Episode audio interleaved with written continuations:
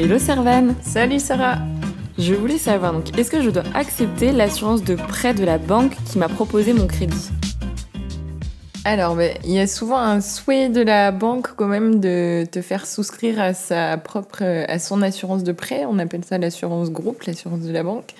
Euh, souvent, elles vont conditionner le taux qu'elles vont t'accorder euh, au fait que tu souscrives à, à son assurance. Donc, euh, c'est plutôt dans ce sens-là que tu vas être orienté. Euh, après, une assurance externe est généralement moins chère que l'assurance de la banque, mais tu vas avoir la possibilité de changer ton assurance quand tu le souhaites. La loi Hamon te permet de changer d'assurance quand tu veux dans l'année qui suit la souscription du crédit. Du coup, je te dirais qu'il vaut peut-être mieux concentrer sa négociation sur le taux de l'emprunt, quitte à changer plus tard d'assurance.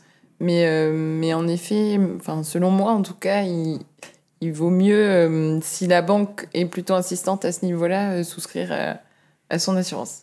Après, il y a aussi une marge de négociation au niveau de l'assurance de la banque. Donc, il faut peut-être essayer de ce côté-là en présentant par exemple un devis externe et en demandant à la banque si elle peut faire un geste sur son, sur son assurance groupe pour en réduire le coût.